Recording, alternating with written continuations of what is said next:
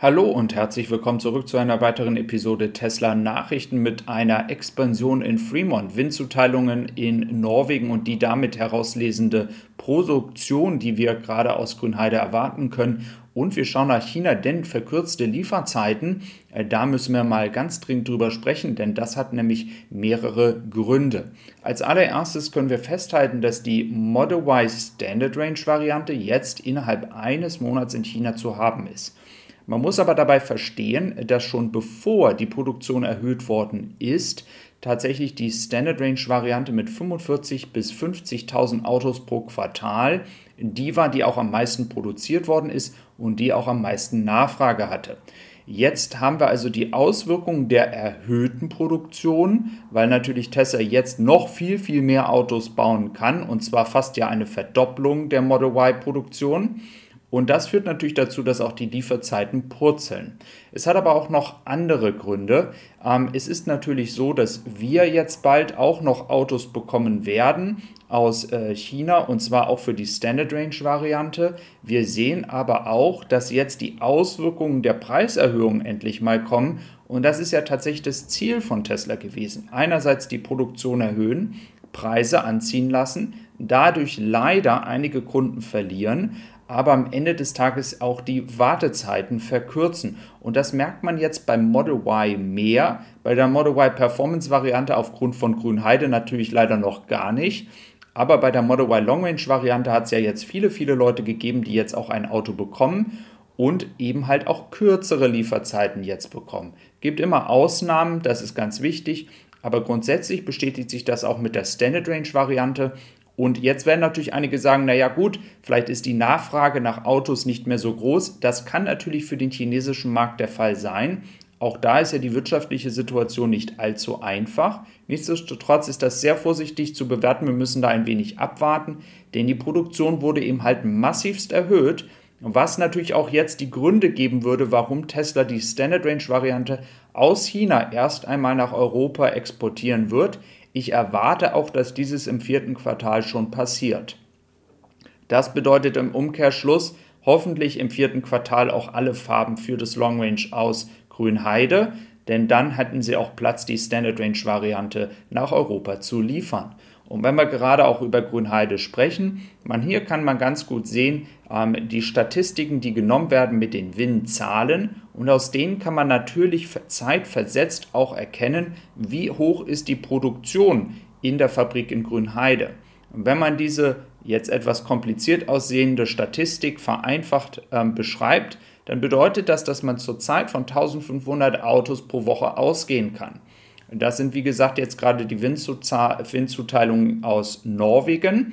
Und wenn man das, wie gesagt, jetzt auf Grünheide bezieht, dann kann man hier ungefähr von 1500 Autos ausgehen. Aber, und wie ich gerade gesagt habe, dieses ist sehr zeitversetzt. Sprich, die Produktion könnte jetzt schon bei 1800 sein, würde also dann auch in diese Region kommen, über die ich ja schon einmal gesprochen hatte, obwohl andere Quellen hier gesagt haben, es ist erst bei 1400.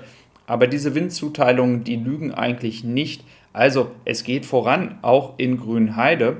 Und das bedeutet, dass dann auch bald die Standardvariante hier aus China kommen kann und dann hoffentlich eben halt alle Farben in Grünheide da sind. Das wäre dann der normale und logische Übergang und Tesla hätte jetzt die Möglichkeit mit der ja nun wirklich erhöhten Produktion hier in China äh, dann auch eine neue Variante in Europa zu verkaufen. Zum Model 3, da sehen wir jetzt genau das Problem, was ich auch erwähnt hatte. Die Produktion ist nicht so stark angestiegen wie das Model Y und dadurch auch die Lieferzeiten natürlich da keine großen Veränderungen, denn die Nachfrage ist weiter groß. Also leider da eben halt nicht diese Veränderung wie beim Model Y. Ja, dann schauen wir mal weiter nach ähm, Amerika, denn es gibt eine Überraschung. Wer hätte es gedacht, in Fremont möchte man jetzt auch eine Batterieproduktionslinie ähm, einbauen. Details sind noch nicht so ganz bekannt. Ähm, es sind auf jeden Fall ähm, zumindest schon mal die Vorkehrungen getroffen worden. Wo genau auf dem Gelände ist auch noch nicht klar. Ähm, es soll aber auf jeden Fall dazu führen, dass auch lokal wahrscheinlich noch einige Batteriepakete produziert werden. Das ist, kommt daher überraschend, weil Fremont ja nur zur Erinnerung eine Fabrik ist, die ja Tesla so in der Form nicht geplant hat. Ich selber habe mal in der Ecke Fremont gelebt. Ich kann euch sagen, das ist der reinste, das reinste Chaos dort. Und äh, tatsächlich liegt es einfach daran, dass auch keine Expansionsmöglichkeiten da sind. Und äh, man möchte, wie gesagt, hier nochmal zum Detail von äh, Berlinergie. Er sagt, in der zweiten Etage ähm, der Hauptproduktion soll das noch reinkommen. Ähm, aber da müssen wir mal abwarten. Die haben ja Kettle Road mit den 4680er Zellen nicht allzu weit weg. Ähm, und es sieht anhand des Volumens mit 1,5 Millionen eher nach einer kleineren ähm, Sorte von Umbau aus.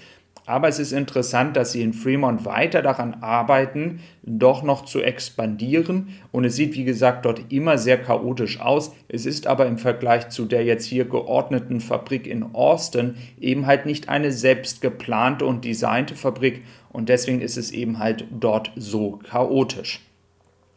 Dann habe ich natürlich noch einige andere Themen vorbereitet und ja, leider ist es manchmal einfach sehr Model Y-lastig, das mag ich auch zu entschuldigen ähm, denn es ist tatsächlich so, ähm, dass ich mir die Nachrichten nicht immer aussuchen kann. Ähm, dann schauen wir auf die ähm, ja, August-Zahlen. Die sind noch nicht 100% akkurat, aber anhand der ähm, ja, Anmeldungen der Autos kann man das ein wenig abschätzen. Und es sieht so aus, als wenn Tesla in Amerika mit 47.629 Autos ungefähr für August 22 einen Zuwachs von 105% zum letzten Jahr erreichen könnte.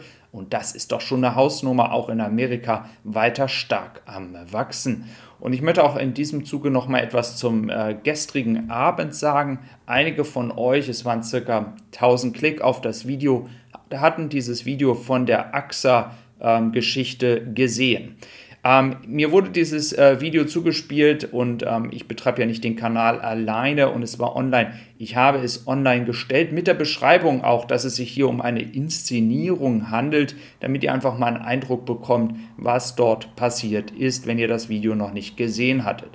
Da aber so viel medial schon geschrieben wurde, hatte ich gestern nicht es für richtig gehalten, dann noch dazu was zu sagen. Also hier nochmal an dieser Stelle für euch auch Natürlich verneine ich jegliche Art von Dingen, die da AXA getan hat. Es ist nicht fördernd für die Elektromobilität, Dinge so fälschlich darzustellen.